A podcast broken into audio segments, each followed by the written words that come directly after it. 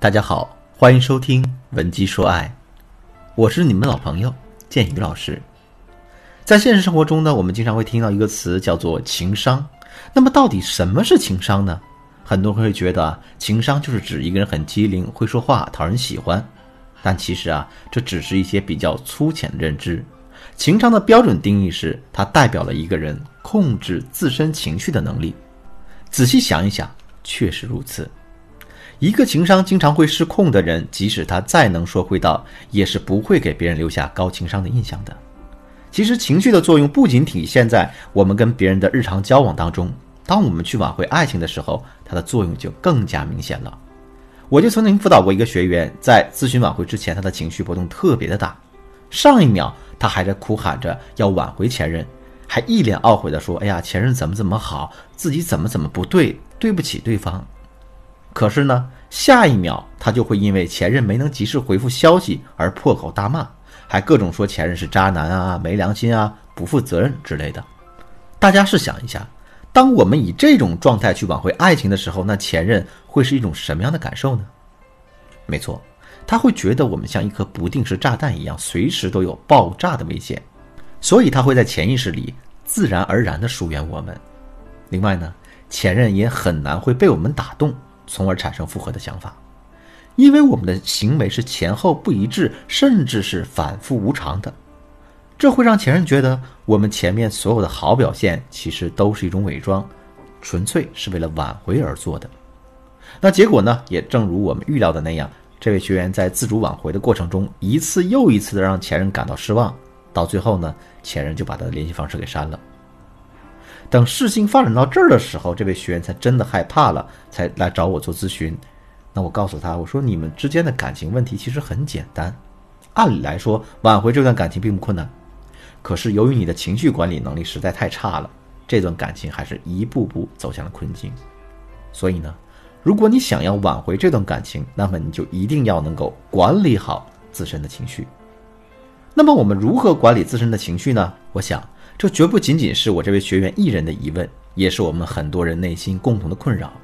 下面呢，我就来系统的为大家讲解一下，在管理情绪这件事儿上，我们必须要知道的两个误区和三个方法。第一个误区，很多人会觉得所谓的管理情绪就是压抑情绪和控制情绪，但其实这个想法是完全错误的。我举个吹气球的例子，大家就明白了。假如说我们每个人的身体都是一只干瘪的气球的话，那么我们自身的负面情绪就像是往这气球里面吹的气。如果我们一直在压抑自身的情绪的话，那么这只气球里的气体就会越积累越多，一直到达要快要爆炸的边缘。而情绪管理指的是我们时不时的就要把气球里的气体放一放，这样一来啊，这个气球就会一直处于一个安全状态了。说到这儿呢，可能有人会说啊，金宇老师在了解这个误区之前，我一直都在压抑自己的情绪，我现在感觉我自己的心理负担特别重，情绪状态也很不好，我该怎么摆脱这种困境呢？别着急，如果你也遇到了这种情况呢，可以添加我的微信文姬的全拼零三三，也就是 W E N J I 零三三，来获取我们导师的专业指导。下面呢，我来接着讲第二个误区。这个误区是很多人都因为情绪失控而受过伤，这导致了他们对自身的情绪产生了很多的偏见。也就是说，在面对一件具体的事情的时候，他们会觉得，只要自己产生了负面情绪，这就是不对的。当然，这个想法也是错误的。为什么这么说呢？因为我们要知道啊，无论是积极的情绪还是消极的情绪，它们本身都是有功能性的。比如说，焦虑就是一种负面情绪，但是呢，它却能促使我们奋发上进。相反呢，一个完全不会对自身的处境感到焦虑的人，往往会遇到更多的麻烦和风险。再比如说，愤怒也是一种消极的情绪。在现实生活中，我们见到过太多的夫妻在吵架的时候一脸愤怒的摔杯子、摔碗这样的情节了。可是呢，愤怒这种负面情绪，它也有积极的意义。比如啊，我们可以用愤怒来表明自己对一件事情的态度。相反，如果你是一个完全不会生气的老好人，其实很难会别人重视起来。说到这儿，大家也就知道了，所谓的管理情绪，不是不允许负面情绪的存在，而是要想办法把自身的负面情绪控制在一个合理的范围之间。好了，明确了这个情绪管理的误区，下面我来教大家三个管理自身负面情绪的办法。第一个办法，通过生理唤醒的方式来调节自身的负面情绪。我们自身的生理反应和心理反应之间呢，其实是可以相互影响的。比如说，当我们看完一部恐怖片之后，一个人独自走在漆黑的街上，这时候呢，我们会感觉脊背发凉，甚至连身体都会有轻微的颤抖，这就是心理反应对生理反应的一个影响。反过来也是一样，当我们坐完过山车之后，在心跳加速之余，我们自身的情绪也会变得高涨，看待问题的时候，我们的态度也会变得更加积极。这就是生理反应对我们自身心理反应的影响。所以呢，在挽回前任的过程中，当我们发现自身情绪失控的时候，其实可以通过生理唤醒的方式来调控我们自身的情绪。比如说呀，我们可以进行一些类似于慢跑啊、散步啊、游泳啊这样的体育运动。这些运动有助于我们调节自身的血液循环，提高机体含氧量，这对我们稳定自身的情绪会有非常良好的促进作用。再比如呢？我们可以利用虚拟对象法来调节自身的情绪，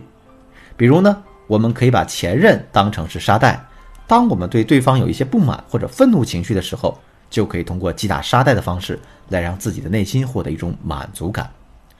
如果我们对前任的需求感很强，总是忍不住想去联系对方的话，我们也可以打开自己的微信文件传输助手，还把自己想说的话呢一句又一句的发过去。等到我们把这些话都发完了，我们的内心自然也就平静下来了。